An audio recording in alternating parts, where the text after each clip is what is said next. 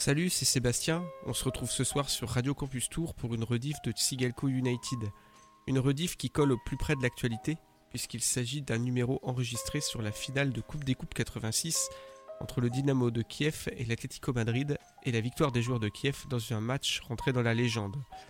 J'ai voulu rediffuser cette émission car le football ukrainien a donné à l'ex-URSS, puis sur la scène internationale, une fois devenue une nation indépendante, de merveilleux footballeurs. Oleg Blokin, Igor Belanov, Alexandre Zavarov, Vassili Rats, Sergei Rebrov, Andriy Shevchenko ou Andrei Yarmolenko pour ne citer que. De plus, si l'émission s'appelle Tsigalko United, c'est en hommage à l'ancien footballeur biélorusse Maxime Tsigalko, décédé l'an dernier dans des circonstances assez obscures dans un pays, la Biélorussie, elle aussi sous la coupe d'un dictateur. Que cette émission soit tout à la fois un bol d'oxygène footballistique dans une actualité grave, mais aussi un hommage rendu à des sportifs qui ont mis l'Ukraine sur la carte du sport international.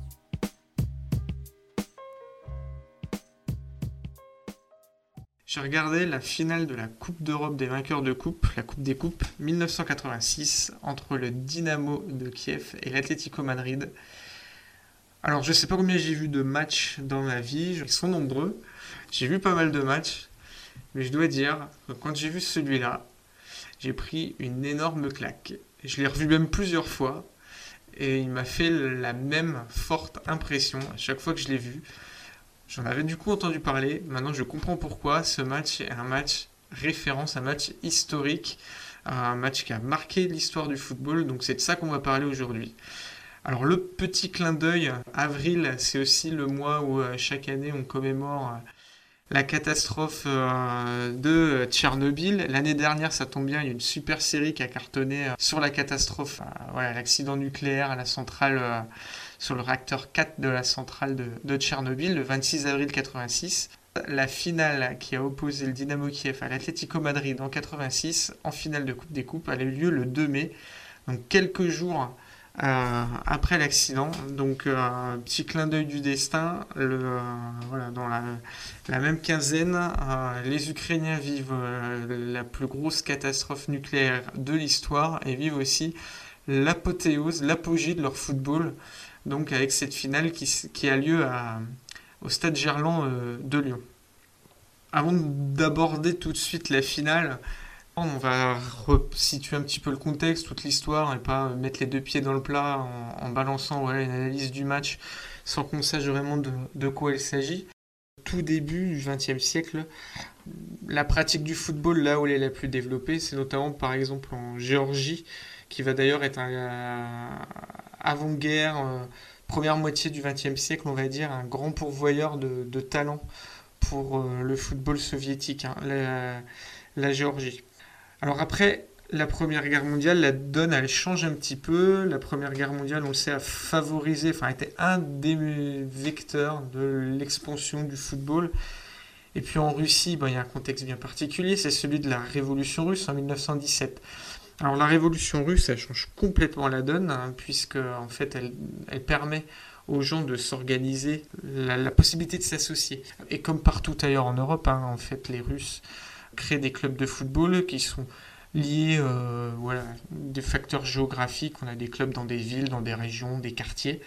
Pas de championnat de Russie qui s'organise tout de suite.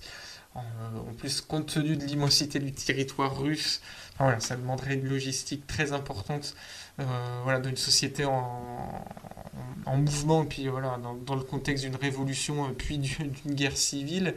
Donc le football s'organise, il est marqué quand même par la révolution russe dans le sens où, par exemple, à Moscou, on a un club euh, qui s'appelle Club de la Révolution d'Octobre. Alors c'est un club qui naît dans un quartier près de la gare de Moscou.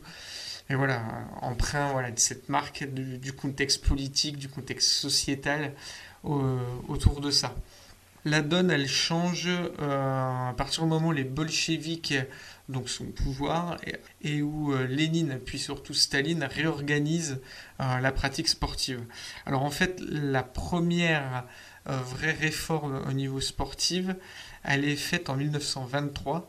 elle est l'initiative de Félix Dzerzhinsky. C'est le chef de la police politique du GPU qui deviendra le NKVD, puis plus tard le KGB. Les membres du, du parti bolchevique au pouvoir en, Union soviétique ont bien compris que la pratique sportive était quelque chose d'intéressant dans le cadre d'un mouvement populaire et puis organisation d'une société nouvelle. En 1923, Félix Dzerzhinsky crée une très grande association sportive dans tout l'Empire russe, puis enfin dans l'Union soviétique, qui s'appelle le Dynamo, l'association sportive Dynamo. Alors Dynamo, c'est un terme d'électricité. Euh, il y a l'idée voilà, de modernité, l'électricité. Hein. on sait que euh, le, Parti communiste au début en Russie, euh, Lénine lui-même, hein, personnellement, avait, avait dit que c'était quelque chose de très important de, faire euh, en premier, mettre l'électricité partout. Donc la société sportive Dynamo, dont euh, la devise est le pouvoir en mouvement, donc devise qui vraisemblablement a été trouvée par Maxime Gorky, hein, le grand écrivain, grand écrivain russe. Les couleurs de cette association sportive sont le blanc et le bleu, des couleurs qu'on associe euh, en physique euh, habituellement euh, à l'électricité. Et donc cette société sportive, elle est créée partout où il y a le siège de, du Parti communiste dans les différentes républiques qui, sont l'Union soviétique. Donc on a une société sportive Dynamo à Moscou, mais on en a une aussi à Petrograd, on en a une à Minsk, à Tbilissi, euh, à Brest, euh, Brest en Biélorussie, hein, euh, partout, voilà, sont créées des, des associations sportives dynamo. Et puis de la même manière, hein, après, c'est Staline notamment hein, qui, bien plus encore, avait impulsé cette idée-là en imposant à toutes les associations sportives de se mettre sous la tutelle d'une organisation d'État. Euh, et c'est ainsi euh, que des clubs vont se mettre sous la tutelle du ministère des Transports. C'est les clubs euh, qu'on connaît encore aujourd'hui sous le nom de locomotive, un des clubs voilà, qui vont fonctionner sous la direction des ministères des Transports et du rail. on a des clubs qui, se, qui s'appellent Spartak. Alors, notamment le Spartak Moscou. Alors c'est un fonctionnement un peu particulier. Ils sont sous la sous la tutelle des, syndicats, euh, des ouvriers agricoles. Alors, c'est un organisme d'État, mais qui a une certaine indépendance qui fait justement que le, Spartak Moscou euh, va faire figure un peu de club euh, à la fois rebelle et populaire. On a les clubs CSKA euh, qui sont les clubs de l'armée rouge, donc placés sous le ministère des Armées, et puis on a les clubs Torpedo, qui sont les clubs des, usines automobiles. Mais il y en a pléthore hein, comme ça. Hein. Il y a eu des clubs aussi Tractor, qui étaient les clubs placés sous la tutelle d'entreprises d'État de, fabrication de machines agricoles. Enfin voilà, on a des clubs neftochimiques, qui sont les clubs de l'industrie chimique. Enfin voilà, chaque fois, il y a un ministère de tutelle donc derrière l'État, et puis des associations sportives. L'association sportive Dynamo, elle va, elle va prendre de l'ampleur compte tenu du fait qu'elle est sous la tutelle du ministère de l'Intérieur, que donc elle représente d'autant plus l'État que c'est la, police politique qui est derrière tout ça. En fait, les joueurs de football du Dynamo étaient recrutés pour leur qualité footballistique, hein, bien sûr mais ensuite étaient euh, salariés, étaient des employés de la police politique. Donc c'est ce qu'on appelle l'amateurisme marron. En fait, c'était euh, c'était des faux footballeurs amateurs. Officiellement, ils étaient salariés d'un ministère. En réalité, euh, ils s'entraînaient autant que les footballeurs professionnels en Europe de l'Ouest. mais voilà, une fois, deux fois par semaine, le soir après les entraînements, ils allaient travailler dans la police politique. Alors pour certains, euh, ça s'apparente plus ou moins de l'emploi fictif. Euh, pour certains, par contre, euh, voilà, il y a eu une implication certaine au sein de la police politique, y compris dans ses plus basses œuvres. Il y a certains grands footballeurs des années 50 de l'époque stalinienne en tout cas, qui sont autant connus pour leur qualité sur le terrain, mais que pour avoir euh, torturé, voire même exécuté euh, des opposants politiques. Quoi. Alors celui qui en plus va être à l'origine de tout ça, c'est Lavrent Tiberia, hein, l'homme fort de Staline, son, homme de confiance, géorgien, comme Staline, qui est euh, chef des services secrets, et qui euh, va être lui-même à l'origine de la euh, structuration en un vrai club pro du Dynamo de Tbilissi. À l'époque d'ailleurs, le Dynamo de Tbilissi jouait même dans le stade Lavranti Beria. Donc c'est dans ce contexte-là hein, que le Dynamo Kiev il est créé. Donc lui il était sous la tutelle ben, de la police politique du GPU puis du NKVD, mais dans ses bureaux de, de Kiev. Alors, le grand mythe fondateur du Dynamo de Kiev, c'est euh, l'occupation nazie de l'Ukraine. Euh, alors, sous fond voilà, de récupération politique, de euh, régionalisme ukrainien, il y a plein de choses qui, qui s'emboîtent là-dedans. En fait, après-guerre, une rumeur, puis toute une histoire a été racontée autour du Dynamo Kiev, comme quoi un match aurait été joué contre une équipe de soldats allemands euh, dans, au stade de Kiev, euh, avec une volonté des autorités euh, d'occupation nazie voilà, de montrer à la population que la vie continuait, qu'il y avait des matchs de foot et que lors de ce match, il avait été dit aux joueurs du Dynamo de Kiev que s'ils battaient les Allemands, ils seraient exécutés. Évidemment, le Dynamo Kiev a gagné. Hein. C'était déjà une très grande équipe du RSS et que donc les joueurs ont été fusillés à l'issue du match. Alors ça, euh, ça a fait l'objet d'une propagande, il y a même une statue à la mémoire des joueurs à l'entrée du stade euh, du Dynamo de Kiev. En réalité, les historiens aujourd'hui disent que la vérité est beaucoup plus nuancée. Alors, il y a bien eu un match, effectivement, entre des soldats allemands et des joueurs du Dynamo de, de Kiev mais qu'il n'y euh, a pas eu de mise à mort à l'issue du match. Hein. Que c'est un peu plus tard, dans les mois qu'on suivi, effectivement, il y a des joueurs du Dynamo Kiev qui étaient des, partisans, qui étaient euh, dans la résistance contre les Allemands. Certains se sont fait prendre, certains ont été euh, effectivement torturés, mais c'est pas lié directement au match. Quoi. Enfin, toujours est-il que le Dynamo Kiev jouit de cette aura en Ukraine et euh, que dès les années 50, euh, c'est un très grand club du football soviétique. Et puis, comme très souvent dans le football, il y a la rencontre entre un grand club et un grand bonhomme, un grand entraîneur. Le grand entraîneur, et puis ça nous concerne pour le match du 86, hein, c'est Valéry Lobanovski. Valéry Lobanovski, c'est un ancien joueur du Dynamo Kiev, un ancien très bon joueur du Dynamo de Kiev, qui est euh, d'abord il est ingénieur en thermodynamique, comme beaucoup de grands sportifs, euh, donc en Union soviétique il n'est pas professionnel, il vit pas de son sport, hein, il fait d'autres choses à côté. Donc lui, dans son cas, il est ingénieur en thermodynamique, euh, et puis il devient entraîneur du Dynamo de Kiev, avec lequel il va s'inscrire rapidement, enfin va se faire rapidement un, un, nom, et puis surtout un palmarès, puisqu'il y a une victoire en Coupe des Coupes déjà en 1975 contre les Hongrois de Ferencváros.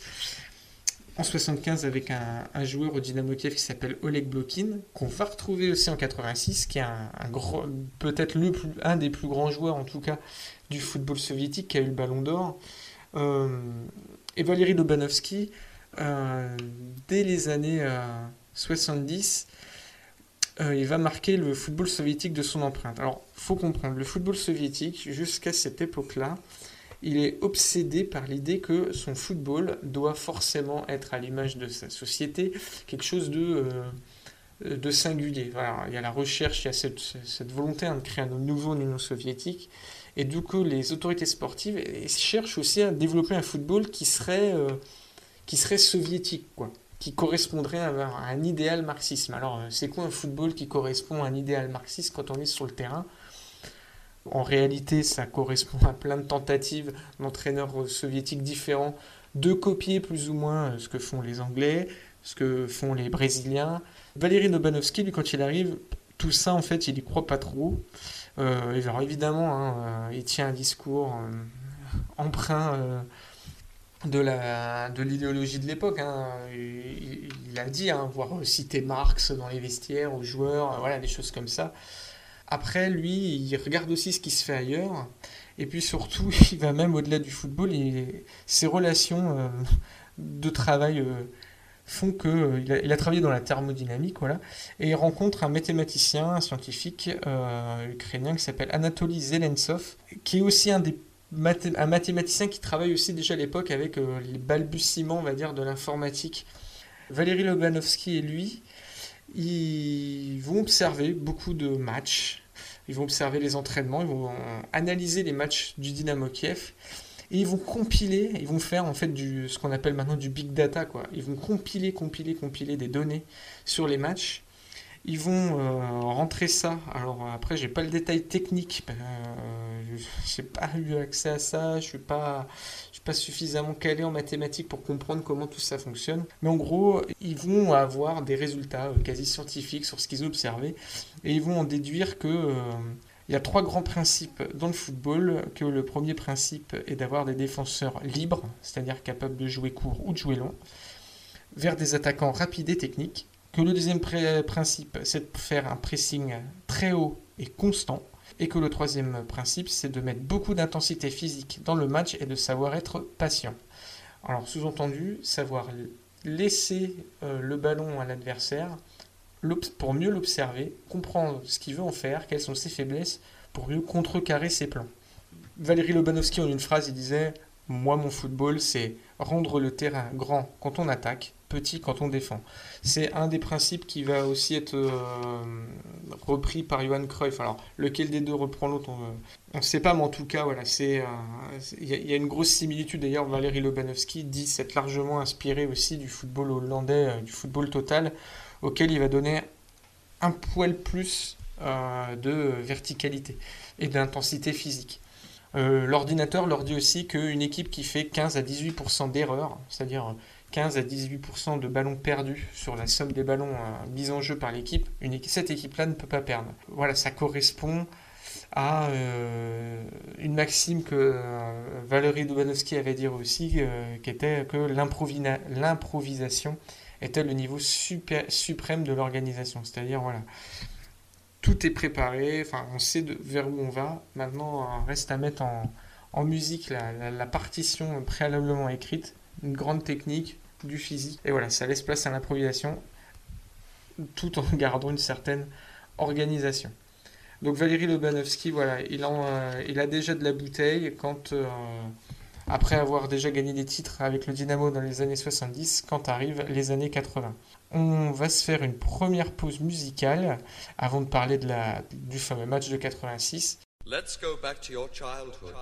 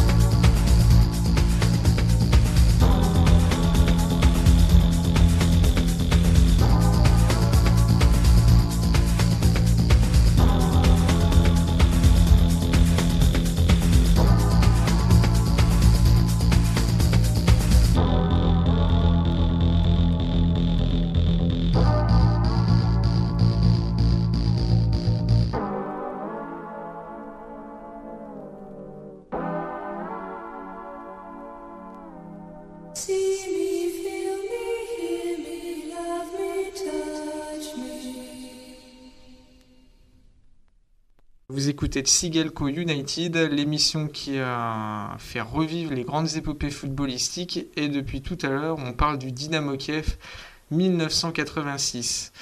Alors, on y arrive justement à 1986, et donc cette finale contre l'Atlético de Madrid. Alors que le coup d'envoi vient d'être donné. Une semaine après l'explosion du réacteur numéro 4 de la centrale nucléaire de Tchernobyl. Donc les joueurs, eux, ils étaient euh, déjà arrivés en France euh, au moment où ça s'est passé. Euh, des années plus tard, les joueurs disent qu'en fait, ils n'étaient pas trop au courant, enfin, qu'ils ont bien vu qu'en France, on, parlait de la catastrophe. Alors, avec le, fait qu'il faut quand même rappeler qu'en France, on en parlait, mais avec une certaine hypocrisie aussi, puisque, comme vous le savez, le nuage n'a pas passé la frontière. Et voilà, qu'il y avait une information qui était filtrée. Alors cette finale, c'est quoi? C'est la finale de la Coupe des Coupes. Alors pour ceux euh, qui sont euh, qui sont nés après 1999, puisque la dernière édition a eu lieu en 1999, c'était une euh, coupe européenne qui opposait les vainqueurs des coupes nationales entre eux. C'était la C2, c'est pour ça que l'Europa League d'ailleurs a toujours l'intitulé C3, puisqu'en fait dans l'ordre des coupes européennes, la Ligue des Champions est donc la numéro 1, la C2 donc c'était la Coupe des Coupes et la Coupe UEFA la C3. Donc c'est la finale de la Coupe des Coupes. Euh, elle oppose le Dynamo de Kiev à l'Atlético de Madrid. Au stade Gerland de Lyon qui venait euh, juste euh, d'être rénové en vue juste, enfin qui venait d'être rénové puisqu'il y avait eu l'Euro 84 deux ans auparavant. L'Atlético Madrid, c'est une valeur sûre, enfin ça, a toujours été une valeur sûre du foot espagnol. Hein. c'est une équipe qui dans les années 80 voilà, et et jouent les trois premières places euh, en Liga. Ils ont eu euh, comme entraîneur Menotti, ça n'a pas fonctionné. Et en 86, euh, c'est Luis Aragonés, grand, ancien très très grand joueur de l'Atlético de Madrid, grand bonhomme du football espagnol qui est sur le banc.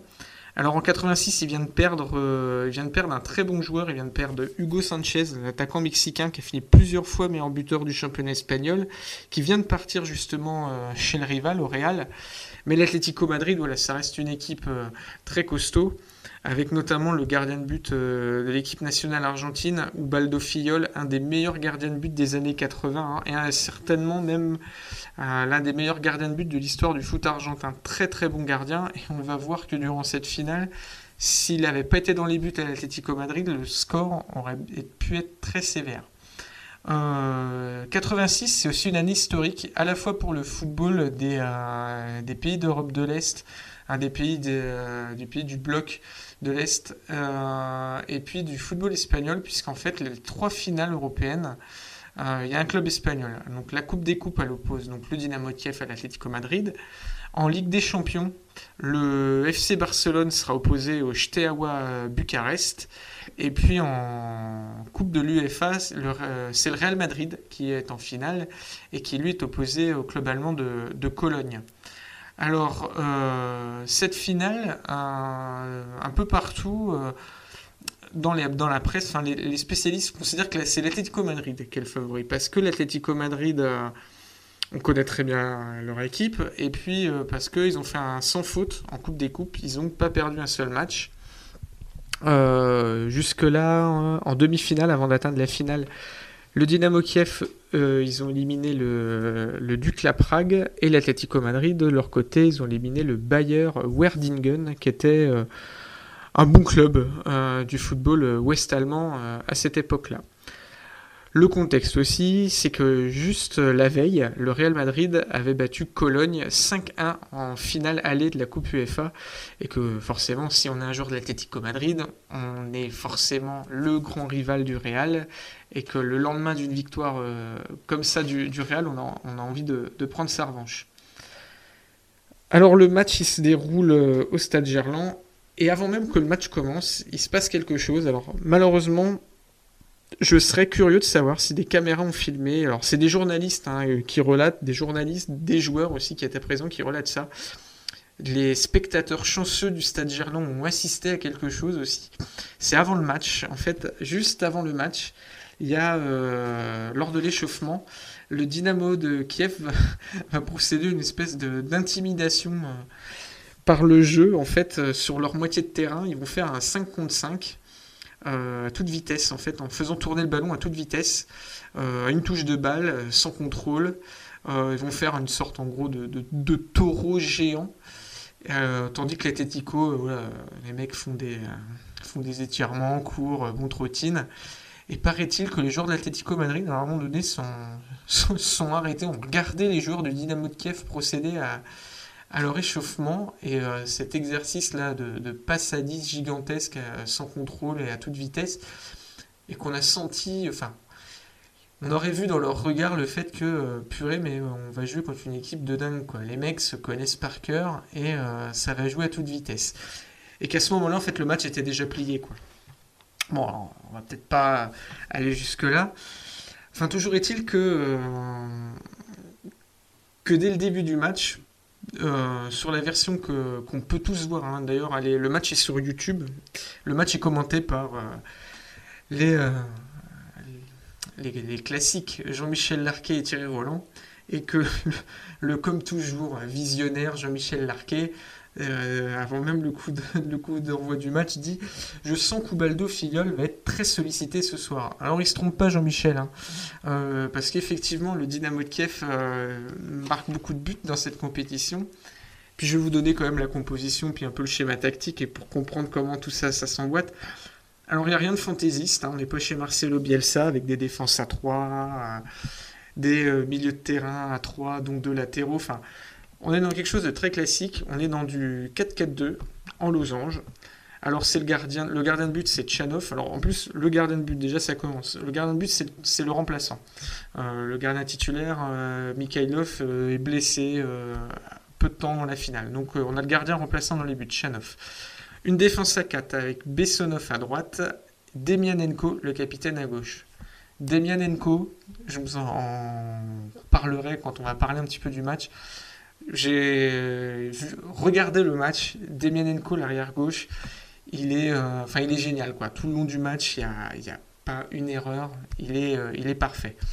Deux défenseurs centres, Kuznetsov et Baltacha. Avec Baltacha qui joue euh, en libéraux. On sent que c'est un joueur qui a, qui a, le champ libre voilà, pour, pour créer du jeu. Dans le losange au milieu de terrain, c'est Yakovenko en numéro 6, en milieu défensif. Yakovenko, euh, c'est euh, allez, une sorte de Guardiola, de Pirlo. Euh, voilà, gros rameuteur de ballon, quoi. À droite, Yaremchuk qui fait le, piston, surtout le côté droit. Et puis à gauche, Vassili Rats. Vassili Rats, pareil. Hein. Demianenko derrière lui, Vassili Rats sur son couloir gauche ça, va aller à 300 km/h tout le long du match. Quoi.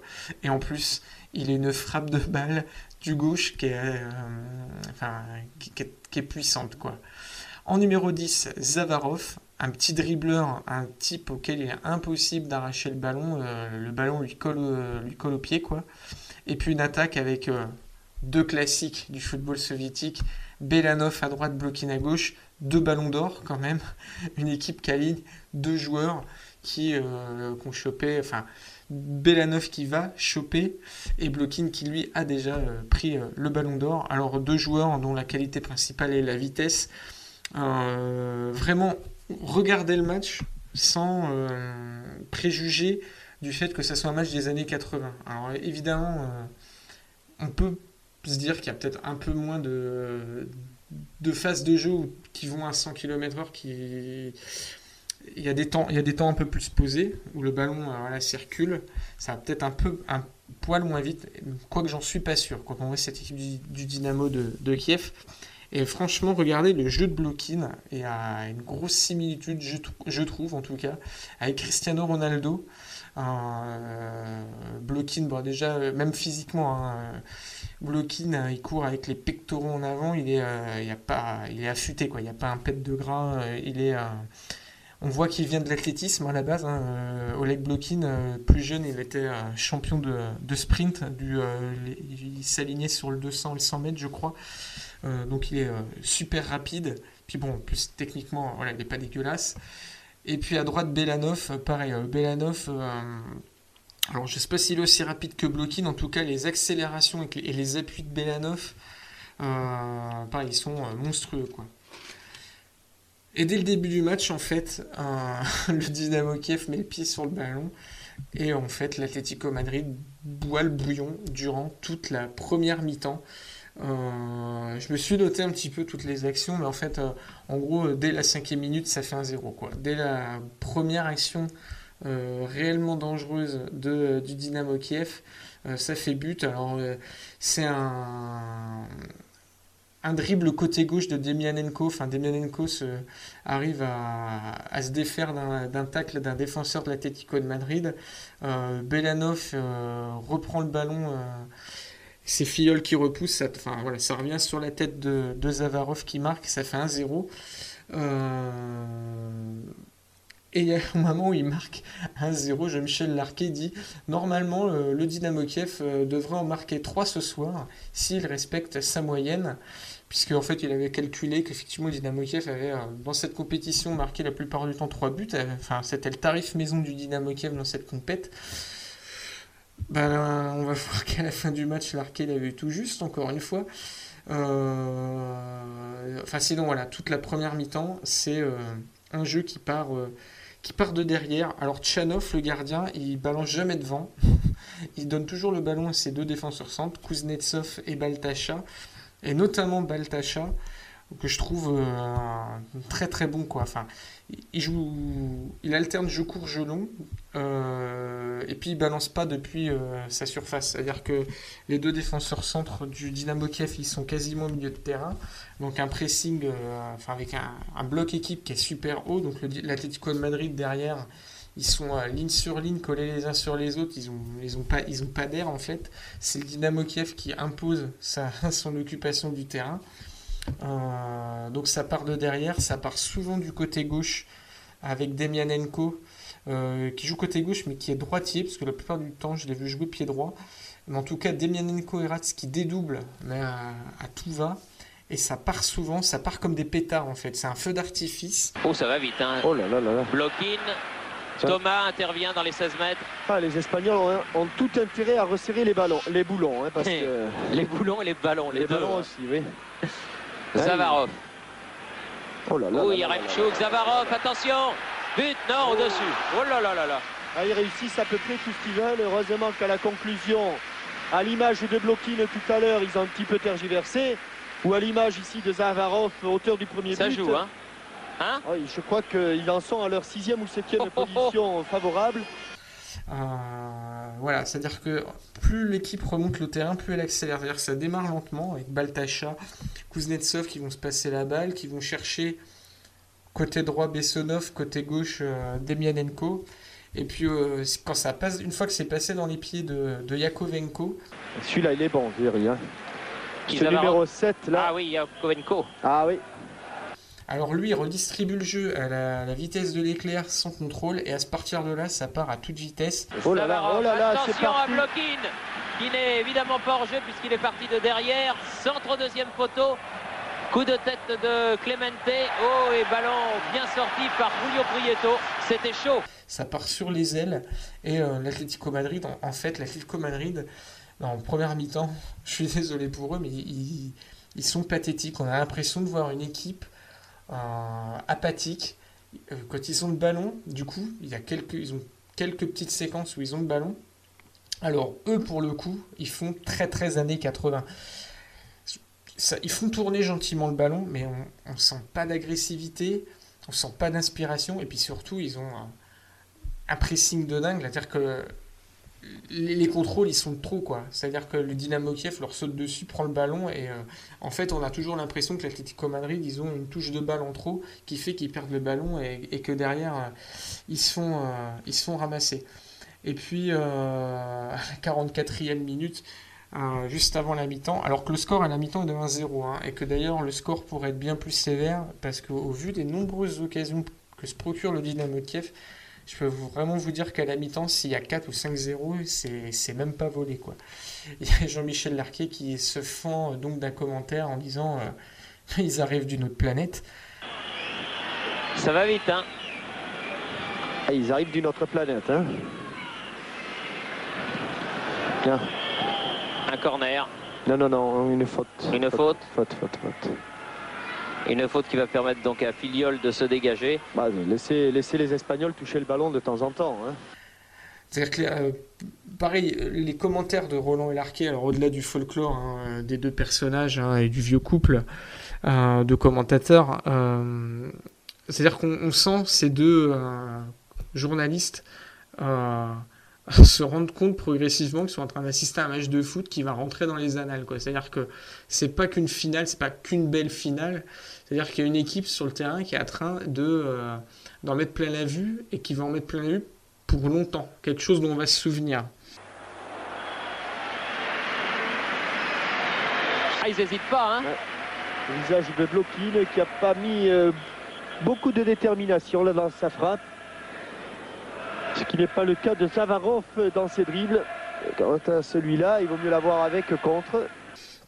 Au retour des vestiaires, euh, ben, il se passe ce que Lobanovski avait déjà énoncé comme un principe de jeu. Le Dynamo Kiev se désintéresse du ballon. En fait, il laisse l'Atletico. Alors peut-être aussi que l'Atletico s'est fait remonter par Aragonès et que l'Atletico est plus en jambes. Hein. Euh, en tout cas, le Dynamo Kiev laisse un peu plus le ballon à l'Atletico Madrid.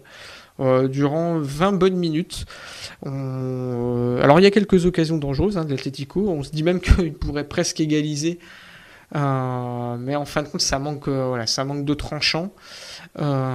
et puis à l'heure de jeu, le Dynamo Kiev remet le, pied sur le ballon. Pris de vitesse, pris de vitesse, les Espagnols, ils ont eu une bonne réaction pendant une trentaine de minutes. On a du, euh, du Jean-Michel Larquet qui nous ressort du. Euh, oh là là là là là que ça va vite. Heureusement que. Euh, à chaque prise de ballon du Dynamo Kiev parce que tellement ça part vite.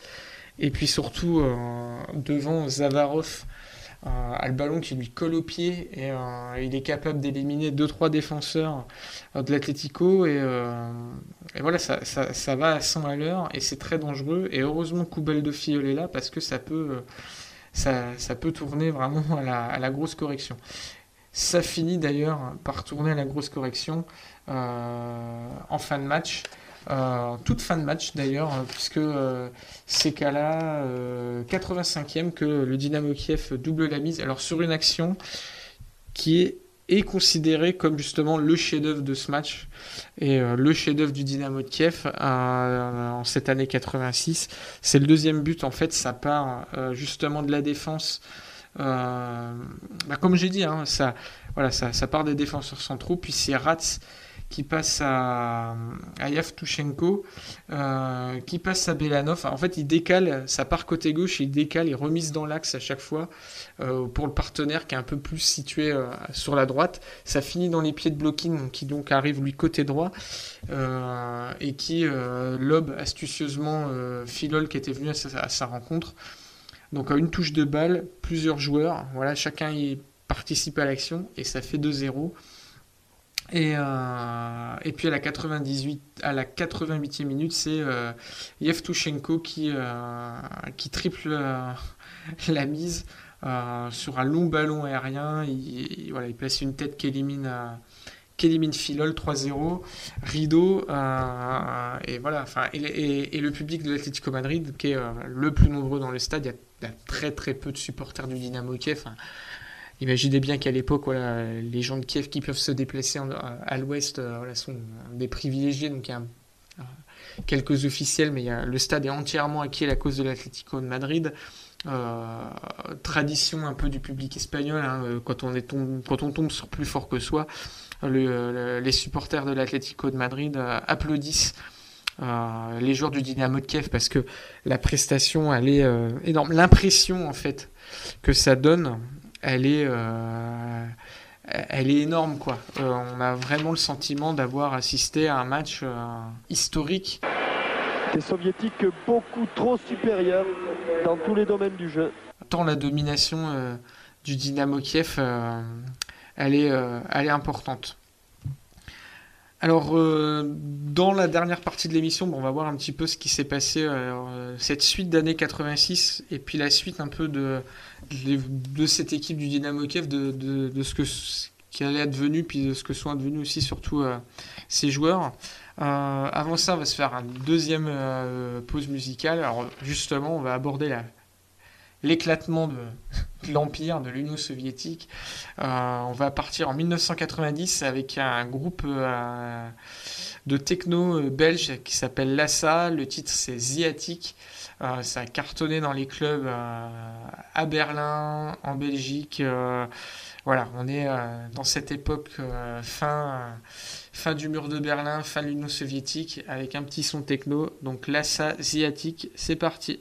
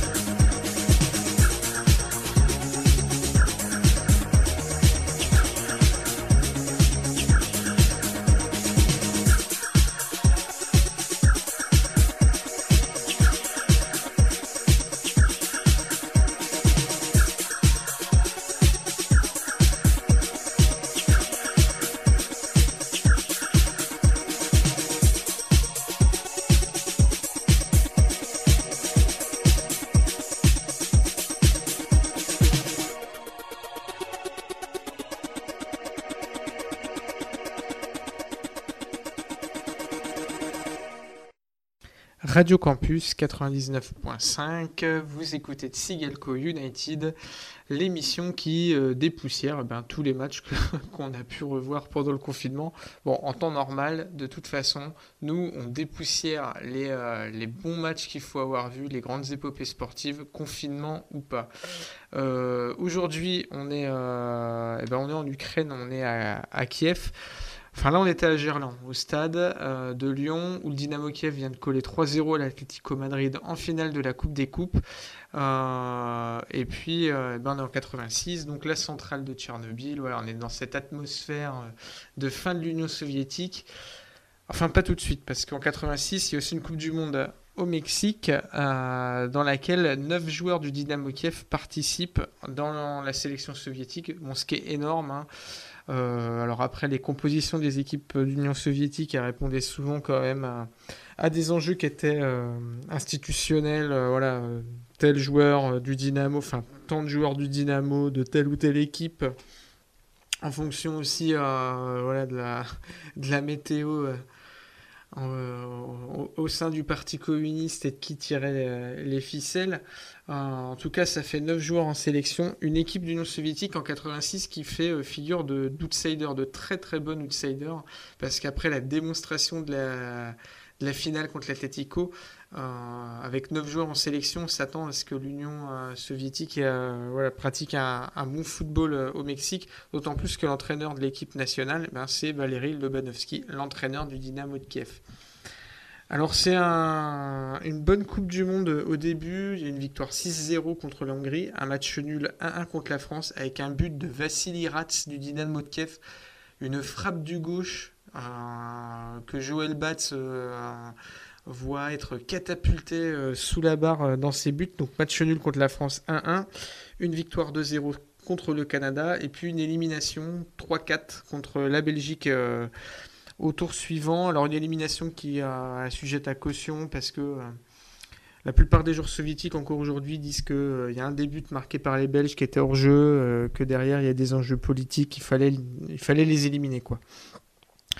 Enfin, toujours est-il que à l'issue de cette compétition, Igor Belanov récupère le ballon d'or. Alors plus pour c'est un, voilà, c'est un peu un, ballon d'or qu'on lui donne à lui à titre individuel, mais euh, voilà, qui récompense quand même le collectif à la fois du Dynamo de Kiev et de l'équipe de l'Union soviétique.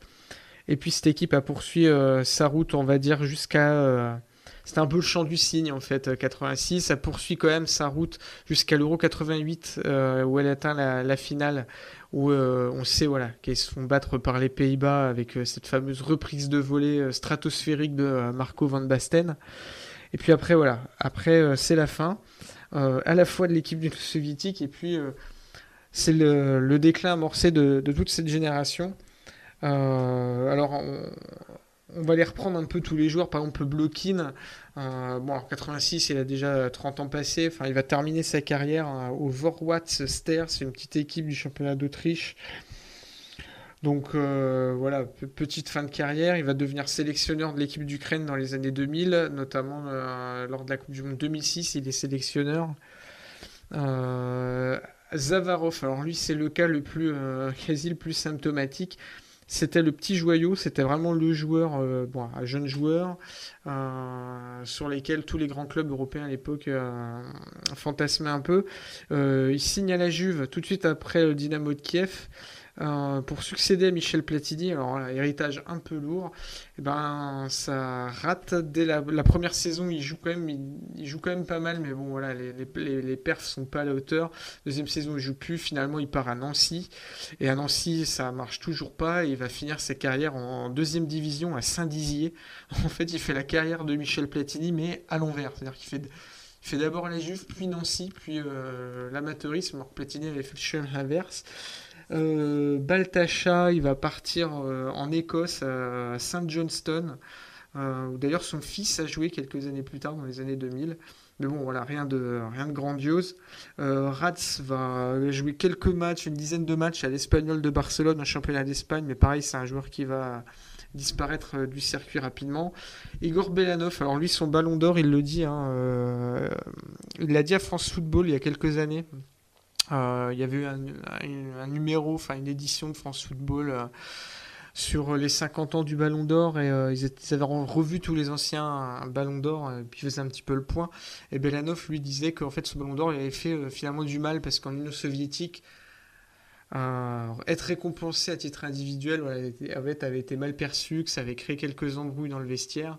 Alors lui, sa fin de carrière, alors il va d'abord à Mönchengladbach, qui avait été un très très bon club allemand durant les années 70-80. La fin des années 80, c'est un club qui, entame un peu un déclin donc il y va pas trop à la bonne époque. Euh, ça se passe pas super. En plus, sa femme, euh, enfin, il va faire parler de lui parce que sa femme va être arrêtée par la police locale en train de voler dans un supermarché. Euh, Belanov va aussi expliquer que pour quelqu'un qui a été choyé, couvé, parce que les joueurs du Dynamo de Kiev et de toutes les sociétés Dynamo en Russie étaient couvés par le système. Hein. Euh, voilà, découvre en fait l'indépendance, surtout dans euh, des pays euh, où règnent les lois du marché et que ça se passe pas super. Et il va finir sa carrière à, à Braunschweig, toujours en Allemagne de l'Ouest. Kuznetsov va jouer aux Rangers, mais il va être souvent blessé. Euh, après d'autres joueurs comme euh, le défenseur euh, Ball, il va jouer en championnat d'Israël. Demianenko, alors lui, Demianenko, lui, il va jouer dans des, que des clubs qui, qui étaient dans le bloc de l'Est. En fait. donc il va jouer en Allemagne à Magdebourg et il va partir jouer en Pologne au Widziu Lodz.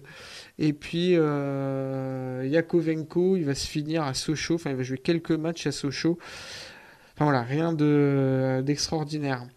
Euh, et puis pour clore l'année 86, euh, euh, ça va quand même être par contre une grande année pour les, voilà, les pays du bloc de l'Est, puisque dans la finale qui opposait Barcelone au Steaua Bucarest, eh ben c'est le Steaua Bucarest qui va l'emporter en Ligue des Champions, avec une séance de tir au but mémorable dans laquelle s'était illustré le gardien de but roumain Dukadam, qui avait arrêté de nombreux pénalties voilà, durant la finale. Alors ensuite, cette équipe du Dynamo Kiev, bah, un peu comme tout le reste euh, des équipes de, euh, l'Union soviétique à ce moment-là, c'est un peu la galère. Euh, 90, 91, 92, c'est des sales années. Euh, le passage, enfin l'Ukraine déjà prend son indépendance. Il y a une corruption monstrueuse. Il y a des clubs sportifs comme le Dynamo qui d'un seul coup perdent la tutelle. Enfin, ils étaient abreuvés de, moyens par euh, l'État. Euh, là, ils passent à un format euh, qu'on connaît chez nous, enfin dans le monde occidental, avec des clubs voilà, qui, fonctionnent avec des, des moyens privés. et du coup, le Dynamo Kiev voilà, disparaît un peu de la scène européenne. En plus, il y a une sombre histoire de corruption sur un arbitre euh, alors je sais plus, c'est 95, 96. En tout cas, il y a une année de suspension du Dynamo Kiev euh, des compétitions européennes. Donc voilà, vraiment sale, entame de la décennie. Puis on rappelle euh, Valérie Lobanovski à la rescousse à la fin des années 90.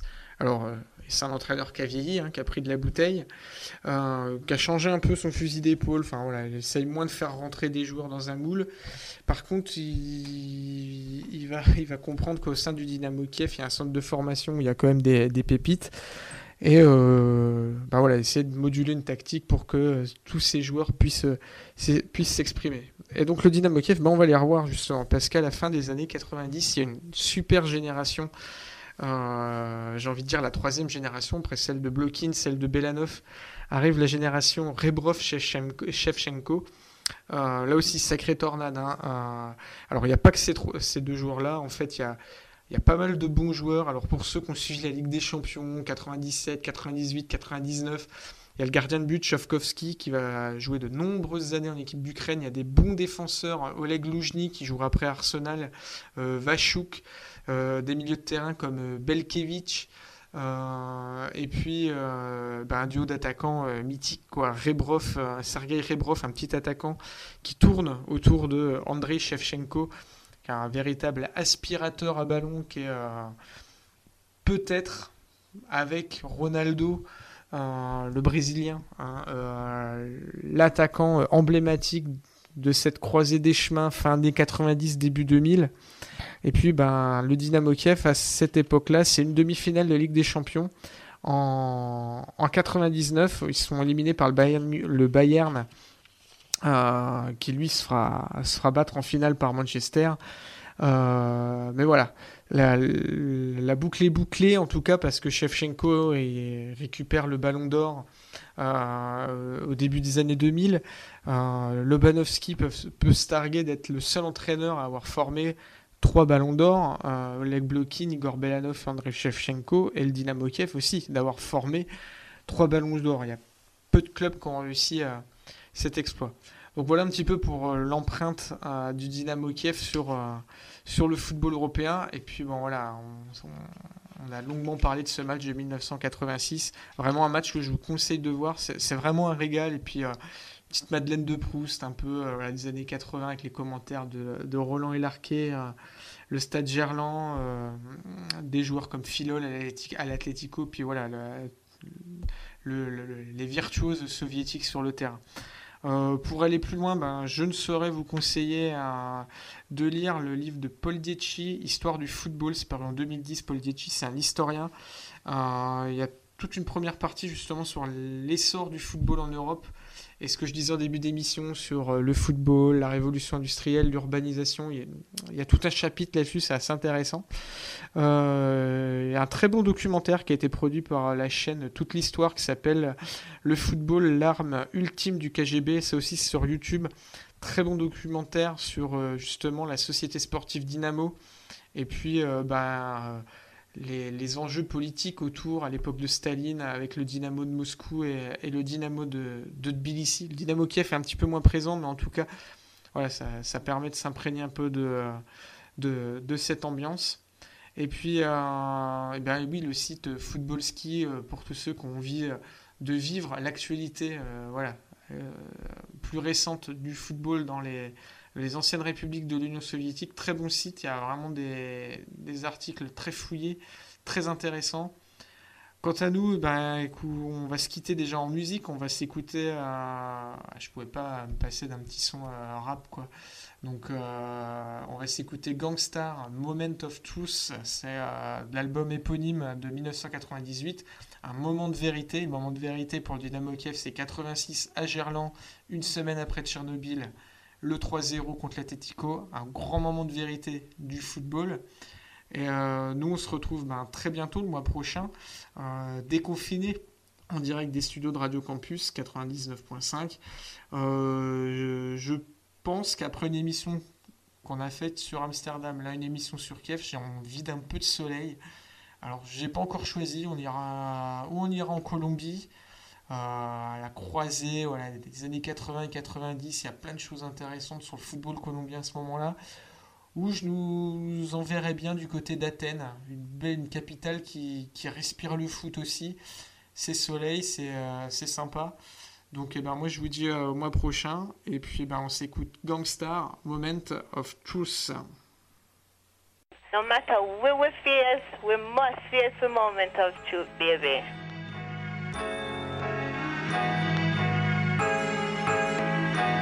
They say it's lonely at the top, and whatever you do, you always gotta watch motherfuckers around you. Nobody's invincible, no plan is foolproof. We all must meet our moment of truth. The same shiesty cats that you hang with and do your thing with could set you up and wet you up. Nigga, peep the language, it's universal. You play with fire, it may hurt you or burn you.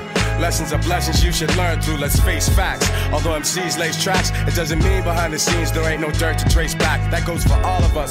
There ain't nobody to trust. It's like sabotage. It's got me ready to bust, but I can't jeopardize what I've done up to this point. So I'ma get more guys to help me run the whole joint. Cultivate, multiply, motivate, or else we'll die. You know I'll be the master of the who, what, where, and why. See when you're shining, some chumps will wanna dull ya. Always selfish, jealous punks will wanna pull ya down. Just like some shellfish in the bucket, cause they love it to see your ass squirm like a worm. But just as you receive what is coming to you, everybody else is gonna get this too. I ain't no saint, therefore I cannot dispute that everyone must meet their moment of truth. Actions have reactions, don't be quick to judge. You may not know the hardships people don't speak of. It's best to step back and observe with cool, for we all must meet our moment of truth.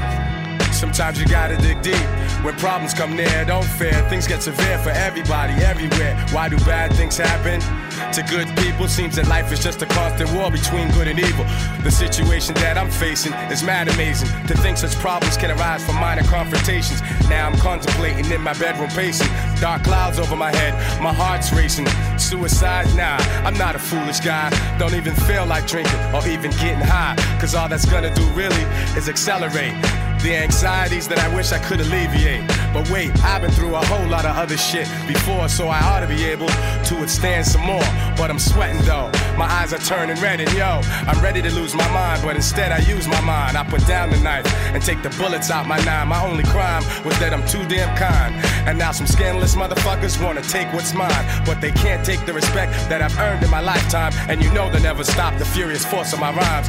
So, like they say, every dog has its day, and like they say, God works in a mysterious way. So I pray, remembering the days of my youth as I prepare to meet my moment of truth. truth, truth.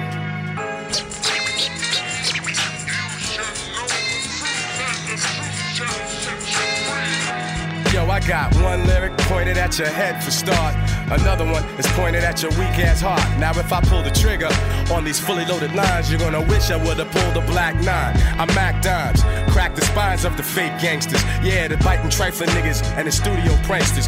Yo, looking at the situation plainly, will you remain G or will you be looked upon strangely? I reign as the articulator with the greater data, revolving on a task and much doper than my last jam. While others struggle to juggle tricky metaphors, I explore more to expose the core. A lot of act stupid to me, and we have yet to see if they can match our longevity. But anyway, it's just another day, another fake jack I slay with my spectac rap display. Styles smooth but rugged, you can't push or shove it. You dig it and you dug it, cause like money, you love it. The king of monotone, with my own throne. Righteously violent prone, my words bring winds like cyclones. Storming your hideout, blocking out your sunlight. Your image and your business were truly not done right. Throw up your hiala now, divine saviors. You got no hand skills, there's no security to save you. No pager, no celly, no drop top Benzie. I came to bring your phony hip hop to an ending. My art of war will leave you sore from the abuse, cause you must meet your moment of truth. They say it's lonely at the top, and whatever you do, you always gotta watch motherfuckers around you. No one is untouchable, no man is bulletproof. We all must meet our moment of truth. truth.